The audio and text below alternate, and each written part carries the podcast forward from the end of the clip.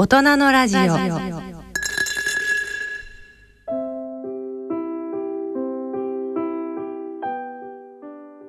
今回のゲストは平野古東県代表の平野良一さんです。進行は外交ジャーナリストでインテリジェンス小説家の手島隆一さんです。今日は日本経済新聞のラジオのスタジオに平野良一さんをお迎えいたしました言うまでもなく中国の陶磁器のスペシャリストで数々の大きなディールにえまさにその現場にえ携わってこられた方をお迎えしましたどうもはめまして平野と申します。それでは平野良一さんのプロフィールをご紹介します。1994年株式会社弥生画廊入社。2007年平野古東県に入社され梅原龍三郎遺品売却のアドバイザーをされます。その後国内省庁や自治体への作品評価査定をされる中2012年サザビーズ中国美術部門上級スペシャリストに就任されます。2016年株式会社サザビーズジャパン代表取締役に就任され2019年より平野古東県代表に就任されておられます。でよく平野さんあの、はい、えー、中国の陶磁器には古来より中国の長い歴史そのものが映し出されているというふうに言われます、はい、同様に陶磁器のディール取引にもですねその時々の国際政局そしてその国の国力がくっきりと現れるというふうに言われるんですけれども平野さんはまさに日本の、えー、方としては非常に稀なことだと思うんですけれども直にその大きなディールやそして大変な作品が生まれててそれが世に出る瞬間に立ち会われてこられた、まあ、その点では文字通り現代史の証人というふうに言ってもあのいいんだと思います、はい、そんな平野さんにまずどうしてこんなお仕事をされるようになったのか。そのファミリーヒストリーそして平野さん個人のパーソナルヒストリーは？ということでまずその辺りから伺いたいと思います。まあ、簡単に、えー、私のこう、えー、ファミリーヒストリーというか、はい、えー、経歴を申しますともともとはですね、えーと、屋号が平野古東県というあの屋号を持ってまして私の祖父が、えー、大阪の地で、えー、1936年、はい、昭和、えー、11年、はい。えー、2月26日、はい、226のまさにその日なんですけれども。はいでその日に開店をしまして、はい、で、えー、なかなかイメージしにくいと思うんですがあの中国当時とあと朝鮮当時我々でいうとこの東洋当時という分野なんですけれど、はい、それで、えーと、お店を開いたのがちょうど1936年、はい、その時からなんですね。で当時はですねあの祖父が初めを開いてから、えー、しばらく経ちましてから、えー、当時あったアタカ産業、はい、あの今はなくなってしまってますけど大きな商社だったんですね。はい、でそのアタカ産業さんを、えー、お客様にしてでまあ他にもお客様いらっしゃいましたがで時代を得て、えーと、1970年代近くなってから今度は出光佐三さんに、はい、えー、ついてで中国当時を、えー、お客様が集めるお手伝いをさせていただいてで2代にわたって続いてきたところで、えー、私の代になったんですが、はい、私には残念ながら大きなお客さんは今のところまだついておらず、はい、日本人の方でですね、はい、でそういうわけもありまして修行をした後に、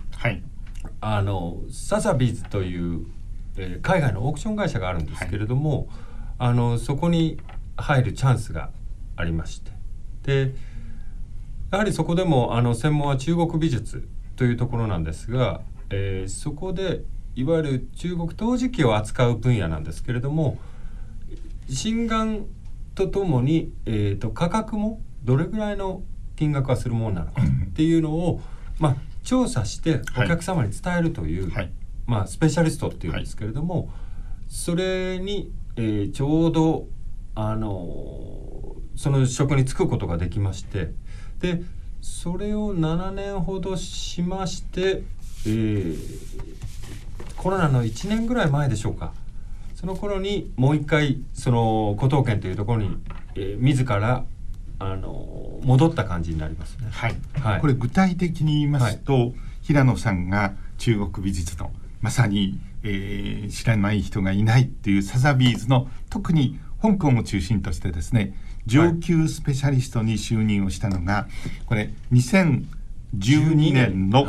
春5月と聞いておりますけれどもこれ私ども東アジアの国際政局を見ている立場から言うと2012年っていうのはとても興味深い年で、まさしく中国が本格的に力をつけて東アジアに登場してくるとまさにその時とぴったり重なるわけですよね。えまさにそういうタイミングでした。なるほどで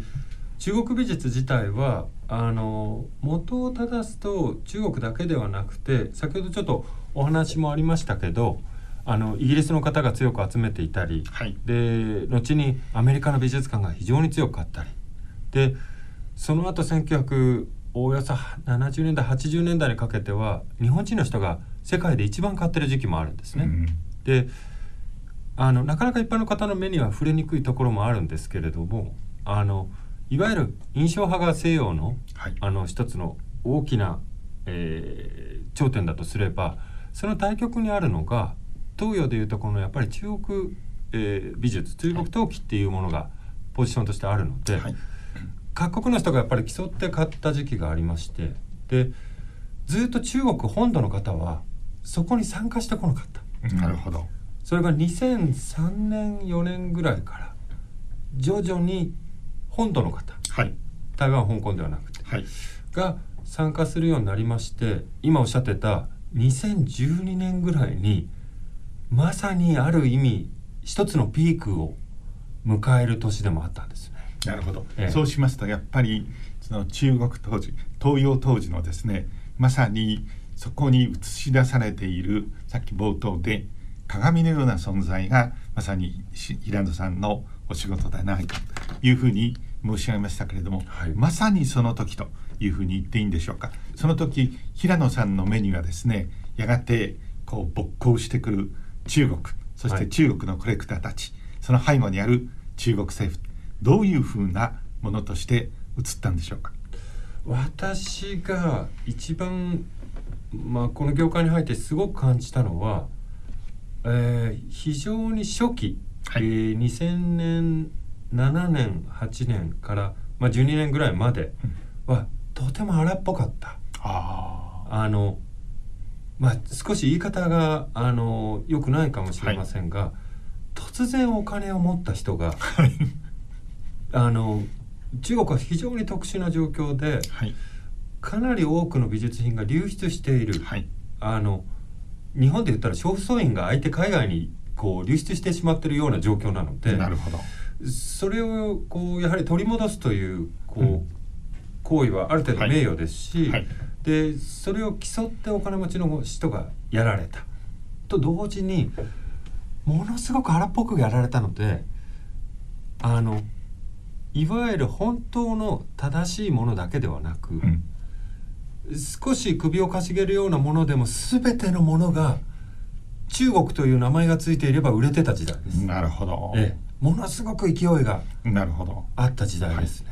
はい、うん。うん。まさにその時に、えー、こう、えー、中国の古いものの市場の中心であった香港に。で今香港は大変な状況にありますけれども、はい、まだ一国二世が形の上で生きている。というそういう時期に香港のサザビーズに、まあ、迎えられた。そのきっかけは何なんでしょう？おはあのお仕事は日本でも成功しておられたわけですから、まあ、はい、きっかけは実はあんまり多くの方にもお話してませんでしたが、はい、あのまあ本当のきっかけは、うん、えっ、と友人がニコラスという、ニコラス長というのがいるんですけど、はいそれが、えー、サザビズの中国美術のいわゆる責任者でありまして、はい、すごく仲が良かったので なるほど、まあ、うちに来いと、はい、軽く言い出したのが一番のきっかけですが、はい、自分のその当時家業を一時的に休んででも、はい、やっぱり行くべきだと思った2つの理由、はい、1つはもう日本で本当にトップの、えー仕事っていうのができなくなってきてた。でそれをやるためにはやっぱり世界に出なきゃいけなかった。で我々の世界やっぱり作品をいいものを多く見て勉強して、はい、でその過程を踏まなければ全く前に進めない。だからそこにすごく焦燥感があったのでそのやっぱりこれは一番取引が活発で一番その競争力がありその上級なところに自分が飛び込んでみるべきだ、はい、まだ当時41ぐらいでしたので、一度やってみるべきだと思って飛び出したのが一つの理由と、はい、あともう一つそれがかなり大きいんですけど当時ちょうど震災が起きた後だったんです。よ。はい、それでもうこの世で日本はおしまいだみたいな雰囲気がちょっとあったんです。なるほど。で僕震災からに1週間後にニューヨークに行って、はい、オークションに個人の時に参加するんですけどみんなからもやっぱり日本はちょっとおしまいなんじゃないかと、うん、テレビを見れば福島の件で日本にドクロマークが CNN でついてるわけです。なるほど。でやっぱり悔しくてですね、うん、でこれやっぱり海外に出て自分たちのやっぱり今まで歴史的に培ってきた中国美術を見る技術、はい、はい、その非常に日本のその古美術商の人たちは高い技術を長年持っていたので、はい。はい、それをやっぱり海外の人たちに、まあ、見せるべきだと。で自分たちがいかに誇らしいかっていうのをちゃんとアピールするべきなんじゃないかっていう、うん、まあ、そういうこう、まあ、当時は熱い思いとあの、まあ、自分にとってそういうこう意思っていうんですかねそういうものがあり海外の会社でやっぱり挑戦してみたいと思って出たっていうのがかなり大きな理由ですね。なるほど、ええ、そのチャレンジは文字通り当たったというふうに思うんですけれども、さっき冒頭でえおじい様の時代にはあの今もアタカコレクションアタカ産業はなくなりましたけれどもアタカコレクションは今もえまさに残っていますよね。そしてあの出光さんのところは出光美術館もあるそういうえあのまさに歴史に名を残したようなコレクターをおじいさんは相手にしながら、えー、お取引をされたと思うんですけれども平野さんの時代には残念ながらそういう人たちはというお話がありましたけれどもそして今の日本の国力や今言った、えー、福島の、えー、襲った、え、東京電力のですね事故というようなこともあって、えここは決意をされたというふうに思うんですけれどもやっぱり当時も日本ではおじい様たちが大きく関わったようなえ大コレクター好き者というような人たちとかそれから大きな取引っていうのはやっぱりなくなりつつあったのでしょうか？そうですね。かなり雰囲気は変わってきてたと思います。あのまあ少し時代背景で申し上げますと、はい、あの特に戦前は、えー、自分たちが習うものというのは、はい東洋にありいわゆる中国ものから数多くのものを学んでいましたし、はい、あと初めに読んだものが例えば漢石を読んだりとか、はい、という時代からやはり戦後になってどちらかというと西洋的な考え方に変わったことでその集めるものが東洋から西洋に重きを置かれるようになった。うん、つまりその美術品を集めるためにはその思想をある程度理解する必要があるので、はい、その西洋をやっぱり理解する人が多くなったので西洋のものを集める方が非常に多くなったっていうのがすごく時代が違うところなるほど。ですね。うん、で香港でいよいよ中国美術部門の上級スペシャリストとして存分にお仕事をされる。えそのえ取引もありますのでえコンフィデンシャルなえこう秘密の事柄はなかなかお話しいただけないというふうに思いますけれどもえぜひリスナーの方々にですね大きな輪郭だけでも結構なんでえその時代が変わりつつあるこんな人たちが出てきてこんな品物が出てきたということをちょっとご紹介いただけますでしょうか。まあ、一番想像できないと思うんですけど、はい、えっと私が一番初めに入る直前に売られたもの、はい、えー、それが「常陽」というあの、はい、ものなんですけどそれが2012年の春のサザビーズのオークションに出た時に、はい、まあ簡単に言うと10センチぐらいの灰皿みたいなもんですよ。はいはいそれが中国美術皆さんどれぐらいの金額のものかというのを想像しにくいと思うんですが、はい当時20億円を超えてたわけですよね。なるほど。いわゆる何億ではなくて、はい。何十億とうん。いう一流のものであれば売れる時代に入ってきててでそのものの、えー何点かは日本人がかつて所有してたもうん。のが海外のオークションにかけられてそういう金額になっていったというのがあったので、私はその間をつなぐ役でかつ古美術っていうのは例えばあのピカソの絵をはいおじいさんが買われていたとしたら多分孫かやしゃごの世代までじいさんはピカソを買ったというのを覚えてると思うんですけど、は壺とか陶磁器の場合は例えばご主人が買ったものでも奥さんとか子供興味がなければ何か分からなかったりする場合があるんですよ。んつまり埋もれてしまう。はいでそう埋もれてしまって価値もわからなくなったものを果たしてそれがどういうものかっていうのを調査し、えーその真贋を、えー考察していく。っはい。ていうのが僕の仕事だったので。でそれで真と我々が見たものを香港に出品してで世に通ってそこに数字がつくと。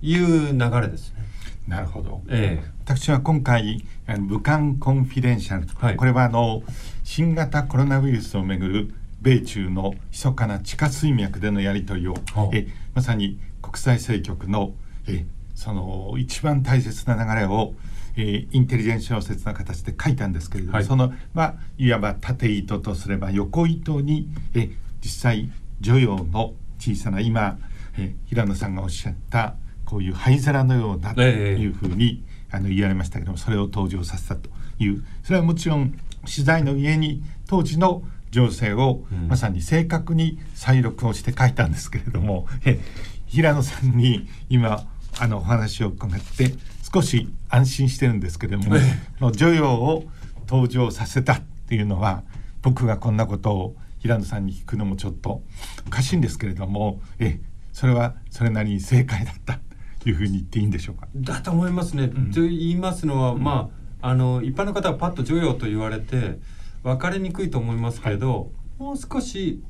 少しだけ噛み砕いて言うと絵画で言えばフェルメールみたいな。はい、いわゆる幻の作品。はい、で世界で本当に限られた点数しかない。はい、ですが、うん、いくつかがプライベートハンドにありはい、で何年もしくは何十年に1回は売りに出る可能性まであるんです。よ。ん、それが全く可能性がないもんであれば、はい。値段もつかないですし、はい。博物館で見るだけ。はい、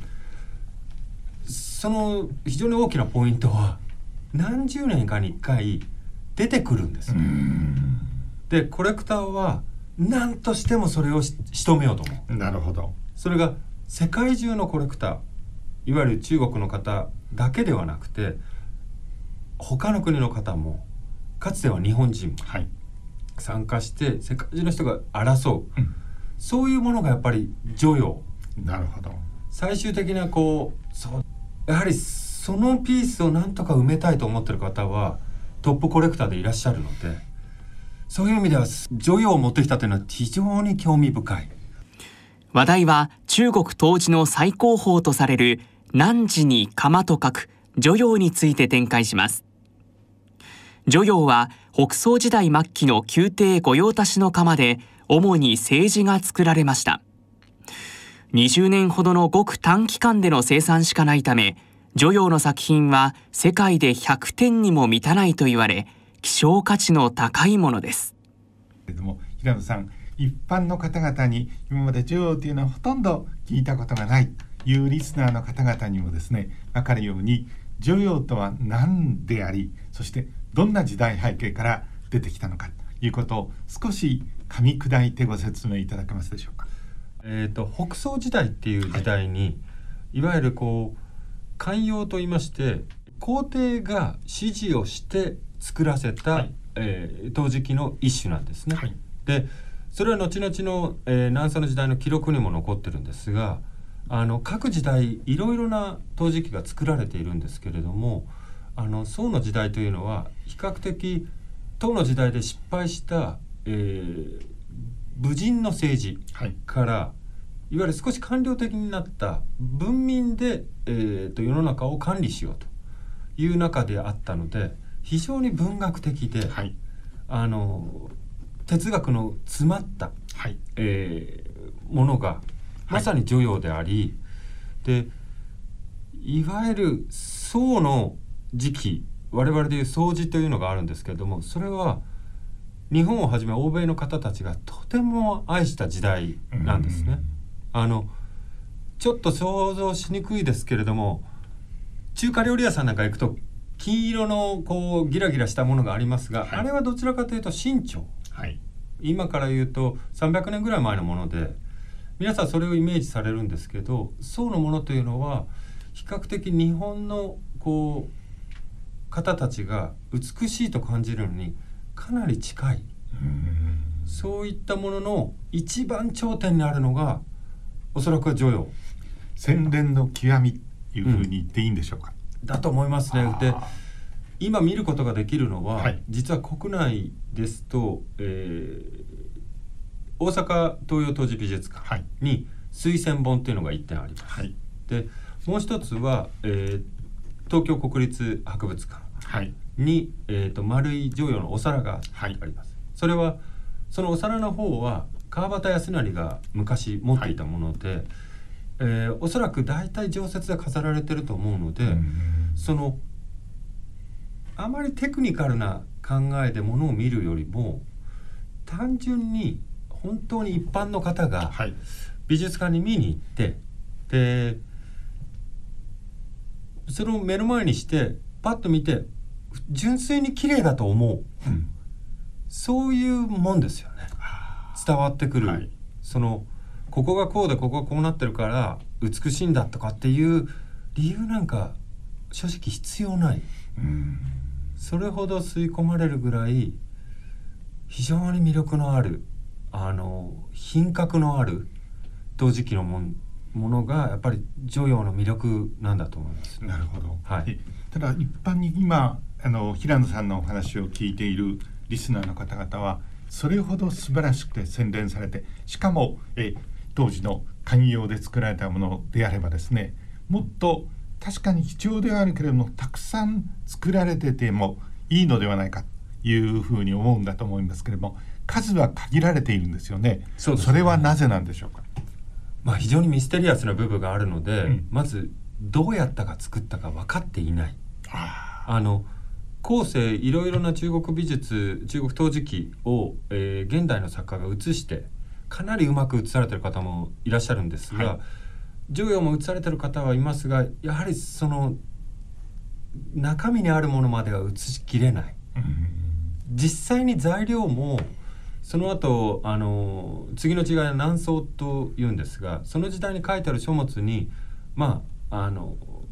いろいろな材料を入れたということまで記述はあるんですけど、うん、果たしてどういうふうに作ってるか今一つ分かってない。でかつ工程のものとしてつく使われているんですが非常に他の時代と形とか姿が違うんですね。だから水仙本とさっき申し上げた大阪東洋当時のものもそれをなんか水仙を刺して、えー、飾ったらとても美しいのでそう呼んでますが。はい実際の用途は未だに分かっていません。でなぜ数がそこまで少なかったかっていうのも、はい、正直なところは分からず、うん、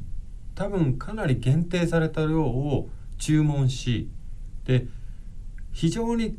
こう厳しく管理されてたんじゃないかと。いうところまでしか、まあ、正直申し上げられない。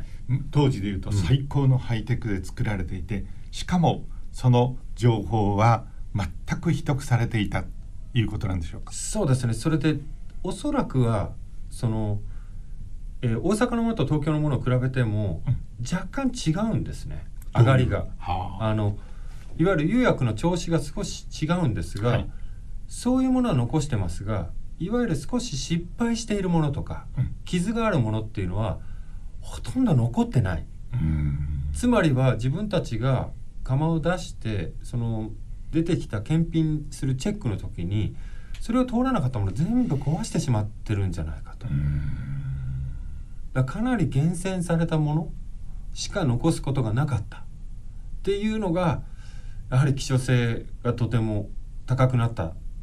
原因の一つでもあるんじゃないですか、ね、そうしますと北宋の官業である女用これが、えー、いくつか作られて当然清朝になっても、えー、乾隆帝をはじめとして大変な目利きがいるわけですからそうです、ね、それをめでたわけですよね。ということはほとんど呼吸の中にあったいうことだと思うんですけれどもさっきあの突然出てくるっていうのはですねまさに動乱の時代にいろんなルートを通じてそれほどの宝物がどこかに流れる埋もれる海外にも出るっていうことだというふうに思うんですけれどもまさに重要の皿の中に中国革命国境の内戦そして文化大革命大きな波乱が影響そのたんびにどん何らかの形で出たりそういうまさに歴史の大きな波の中からその時々今、えー、平野さんがお話をいただいたようにポンポンと出てくるいうことなんでしょうか？そうですねあの中国は私なんかから見ると非常に悲しい時代が、はい、あのまあ、19世紀後半にかなり長く続いたのでそこに非常にこう多くのものが流出しました。特にヨーロッパに向けて、はい、あのかなり重要なものが流出したように思いますが、はい、それがために例えば女王のレベルであっても、うん、新発見として見つかることがあります。例えばですね、はい、えーと、つい12年前、ドレスデンの美術館からあのレジーナ・カールとい。う、私も昔同僚で働いてた大英のアドバイザーなんですけど、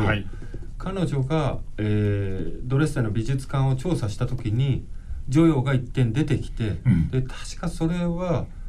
あの確認しなければ分かりませんが、はい、呼吸も見てあの確認してるはずです。あのそんなことは他ではまずありえない。陶磁器の世界だけでまあ時折ありえる。その思いもよらない美術館が例えば女王のような最高級のものを持ったままわからない状態になっていることさえあるのでそれが、えー、時として世の中に何かのタイミングで出てくるっていうことが過去にも何回かあります。なんというドラマティックな、そうなんですね。えー、あの中国の美術品だというふうに思ってしまいますけれども例えば清朝でいうとどんどんアヘン戦争以降、はい、えー身長が衰えていくということにそして宦官と言われるような人たちがですね宮廷の中で暗躍をする、うん、そういう時期ですと普通よくえ宮廷が収まっている時にはありえないんでしょうけれども宦官という人たちがルイちゃんのその商人と結託をして密かにみたいなことは実際に起きたんでしょうか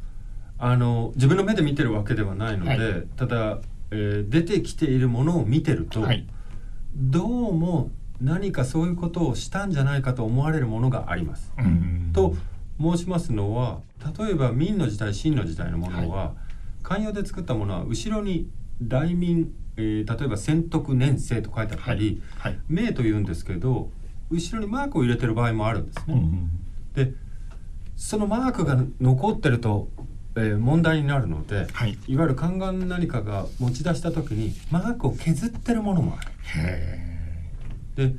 金属のものやあの壺なんかに関しては青銅器や壺なんかに関しては比較的早い段階だとあの小さなものが結構流出してる、後になって大きなものも出てますが、はい、そういうのを見てると、まあ、状況証拠からしても、はい流出したっていうふうに見てもおかしくない状況は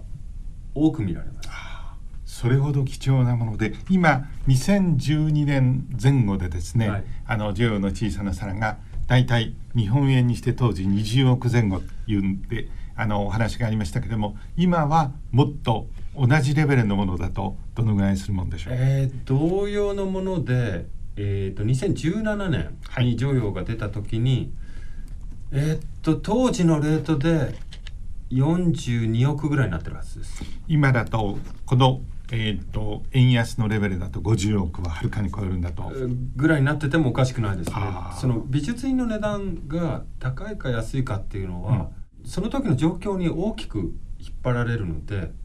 その50億っていう数字だけに注目してしまうと少し難しいんですけれども、はい、ただそういう現実的にそういう結果が出てます。ね。で、はい、今平野さんが香港でまさにそういうお仕事をされたんですけれどもサザビーズで公のオークションにかかあのかけられる仮に女王の貴重な遺伝が出てくるっていうことになります。世界中にニュースとして伝わりますよね、はい、しかし訳ありのしかし大切な女王を持っているというコレクターが仮にいるとしてしかしこれをどうしてもお金に変えたいということもあるんだというふうに思いますがその時にはあの、えー、オークションにかけるのではなくていわゆるプライベートセールというのでえこれはというえコレクターに渡す美術館に渡すというようなこともあり得るんでしょうか？ありますね。あの、うん、特に売ってらっしゃる方があまりそれを世間にさらしたくない。さまざまな理由によってですね。でそういう場合なんかはプライベートセールにかけるっていうこともあるんですが、はい、ただプライベートセール自体はあのある程度あのバリューといいますか価格が高いものでないとやらないことが多かったですね。その希少なものでないとオークションの時と違って、えー、非常にあまねく多くの方に、えー、見ていただいてで競ってもらうということができないのである程度我々が、えー、想像できる顧客にその作品を紹介してその中でいわゆるこうバイヤーを探していくという考えに変わってしまうのでそのものがかなり貴重なものでないとプライベートセールというのはなかなか成り立ちにくい。なるほど、はい、私が今回手掛けました「武漢コンフィデンシャル」では去る人があまり結論を言ってしまうと値段割になりますのであれですけれども、え売りたいというつまり文字通り今平野さんが言われたプライベートセールにかけるという時にえ相手はということになりますと当然中国はありますよね。そして台湾も我こそはという手を挙げる。それにふさわしいようなまさにお金持ちもいる。アメリカには中国系の、え、コレクターもいるということになりますから、まあ、日本はなかなかこのぐらいのレベルになるともはや参加が難しいのかもしれません。そういう人たちが出てくるんですけれども表面に出てくる改定と同時にですね実は背後に公の権力や国家やそして大きな美術館がいるということを時々聞くんですけれどもそういうことはあるんでしょうか？えーと、実際にはあります、はい、あの例えば交渉に立たれてる方と、えー、実際にお金を出す方っていうのは違う場合があります。ただ非常にあの今コンプライアンスが厳しいので、はい、そういうとこはあのかなり厳しくチェックはしていますが例えば中国なんかの場合ですとあのいわゆる、えー、後ろに博物館なり、はい、えー、国が、えー、何何らかの影響力を持っているんじゃないかと思われる時まであります。でアメリカなんかでも美術館が買う時はそれなりにファンドを用意して、はい、えー、自分たちの、えー、候補者の方々に説明をしてでこういうものを買いたいんだけどでファンドを組んでくれないかっていうことで美術館が代表して買うっていうこともあるので。結構購入する際の、えー、こう過程においてはさまざまなことが結構あります、ね、あ面白そうですね、はい、えー、今平野さんがご紹介いただいた北総の女王のしかもいい品が出るっていう時には当然、えー、中国もそして台湾も負けじと出てくるんだというふうに思いますけどそれはやっぱり一種のえそれぞれのえあの国そしてえー、台湾もメンツをかけてそれを争うということになるでしょうか？そうですね。もう特に女王っていうものになると、はい、あの世界中の方たち、うん、自分たちが予想してない方も含めて、はい、えー、興味を示すことはあります。つまりその美術品自体のいわゆるトップクラスの場合はどうもお金だけでは説明できない、はい、あの力がすごく大きく働くことがあるのでさまざまな方たちから問い合わせがあることもあの大いにありえます。はい、よく2つの呼吸博物館博物院言いますよね。はい、あの、えー、台北にある、えー、あの彼らが言うところの国立呼吸博物院で北京にもあるわけですけれども女陽のいい品物だったらまさにそういうところもえそれぞれの威信をかけて何としても競り落としたいという力は働くもんでしょうか？そうですね。自分たちが持っていなければ、はい、あの持っていないもの、はい、例えば女陽に関しては、はい、えー、台北はかなり持っているので、はい、もし持っていないものであれば必ず参加してくると思います。ただ素直に自分たちが手を挙げるかっていうとそうではなくて例えば同じ協力者に手を挙げていただいて、はい、その後に寄贈していただくとか、うん、っていうパターンの方が多いと思います、ね、さてあの冒頭の時にあの平野さんはおじいさんのお話をされて、はい、えアタカコレクションのアタカファミリーそして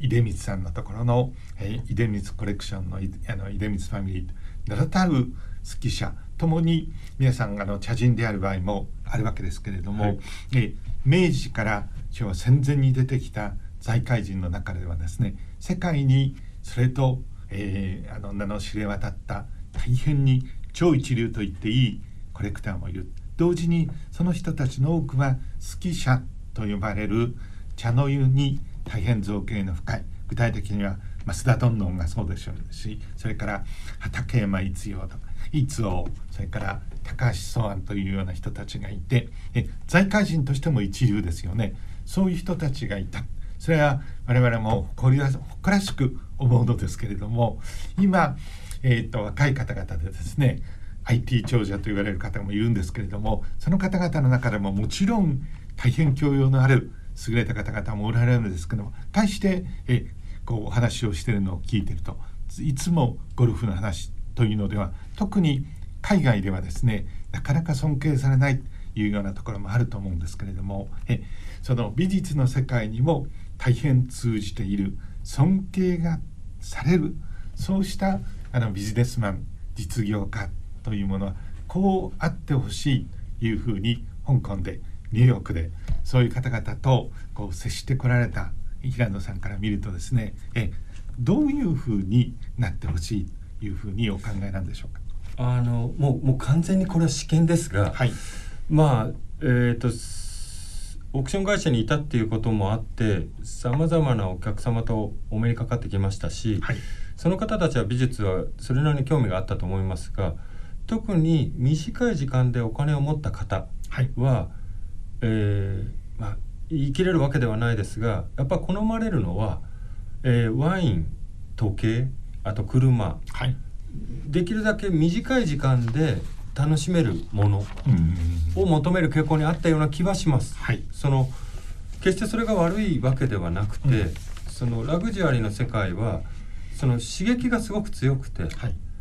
えー、楽しみも一瞬のうちにこう頂点に行けるそれに対して美術やアートは少々時間がかかる。で決してじゃあ時計が低くてあの美術が高いではなくてど上下の差ではなくて左右の差。それは楽しみ方の違いなんですけど私なんかこちらの、えー、古美術をやってる人間からすると、はい、確かに面倒くさい。分かりにくいそれは業界自体が変わらなきゃいけないとこでもあるんですが実は楽しみ方を少し学ぶことができればこれ以上の面白いことはなく、うん、かつ世界中の方とつながることができ、うん、そこには、えー、自分たちの年齢や社会的地位や宗教なんか全く関係なくフラットに趣味でつながっていくことができる、うん、それはものすごくツールとしては人生を豊かにするのでその私は古美術中国美術が専門なのでぜひ中国美術っていうのをあの学んでほしいとは思いますけど、はい、それだけじゃなくて現代美術でもいいですしそのこうアートっていうものを決して身近にする必要はありませんがあの楽しんでみてもそんなに悪くはない。なるほど。えあの絵に絵が常に家になければいけないとは思わないですが、はい。あるとより良くなる。なるほど。そのより人生を楽しむための一つの道具として特に余裕のある方は長く楽しめるのでやられてみるっていうのは面白いんじゃないかなと思いますね。興味深いお話ですね、え。えーそのえ美術の特に中国美術のプロフェッショナルとして数限りないさまざまな国のさまざまな年齢のえコレクターにこう目にかかってきたというふうに思うんですけれども平野さんが固有名詞を必ずしもなくてもこの人の姿形風情はいいなという人は何人もいらっしゃったと思うんですけれども今すぐに思いつくような方でいうとどんな人たちがいるんでしょう？えーっとちょっと固有名詞はどうしても出せないですが、はいえーっとその方はいわゆるコングリマット企業コングリマットの、はい。えーオーナーの方で、はい。えー香港人の方です。はい。でまあ総資産はいくらあるのかもう全く本人もわからないと思います。銀行も持ってれば、はい。あのもう会社を言えば皆さん思いつくようなとこ。ろはい。ただその方はずっと中国美術中国当時だけじゃなくて中国工芸、はいえー日本のいわゆる文房具みたいな竹細工で小さなものであるとか、あのシタンで作ってあるこう炭を置くものだとかそういうのをすごく楽しんでる人なんですよ。で変な話はい。どこでも行くんですよ。お金沢でアートフェアがあれば、はい。もう15年ぐらい前から金沢に行ってはでそういうものがないか探したりで普段からバリッとしたスーツ着て人を脅かすような車に乗ってるわけではなくて、あはい。もうジーンズに T シャツでざっくばらんな感じでぐるぐるぐるぐる回って自分の欲しいものを探すんですよ。ね。その姿見てるとあこういう人はやっぱりすごく豊かだしはい。あの例えば喋りかけてもおそらく会社ではものすごい力を持ってるんだと思いますが我々そういうものを扱うものからすると常に学ぼうとしてる。そのこれはどういう時代のどういうものでどういうふうに使ったのかと。そそういうこう好奇心と探求心の強さ。っていうのはやっぱり本当に頭が下がる。あだからそういうお客様にこう巡り合うことができるとなんとかそういう人を喜ばせたい、うん。プロとしてっていうのはお金の単位じゃないんですよね。10億のものを売るのがいい仕事っていうよりもその楽しんでるお客さんをどうやって満足させるかっていうのがすごくこうこの仕事の妙理になる。ほど。面白いですね。えあと最後になるんですけれども今あの中国と台湾の関係が大変あの険しいので台湾海峡にうねりが高まっているでそのまさにあの中間に香港という地域もあるということになりますけれどもそのにそういう情勢に鑑みて今中国世界には2つの呼吸がある。北京と台北に。この、えー一国二制に進むのかさらに厳しい対立に進むのかなかなか見通すことはできませんけれども一足先に2つの呼吸というものがですね何らかの形でさらに連携を強めていくのか。またこの対立を深めてですねより多くのものを自分たちがえ集めようというそういう、えー方向に向かっていくのか。えその中国美術のプロフェッショナルとして最後にそこはどうお考えでございましょうか？あの、まあ、私はステージのことは全く分かりませんし、えー未来を予想することもできませんが、はい。望むべくは、はいその美術品を持つっていうのは決して所有権じゃないんです。はい。そのものを次の世代に渡すためのいわゆる預かる権利を持つっていうのが美術品を買うっていう意味なんです、はい。なのでいわゆる故宮に今ある、えー中国美術に関してはあれは例えば台湾の人や中国本土の人の宝物でもないですし人類のいわゆるこう本当の宝物なわけですよ。だからそれを所有どこが所有するとか中国本土が全部一つにして所有するとかではなくて誰が正しく管理して100年先、はい、200年先に今と同じ姿で見てもらうようにこう保存するか、うん、っていうことに尽きるのでそのどんな事態になっても一つも欠けることなく、はい、一つも傷つくことなく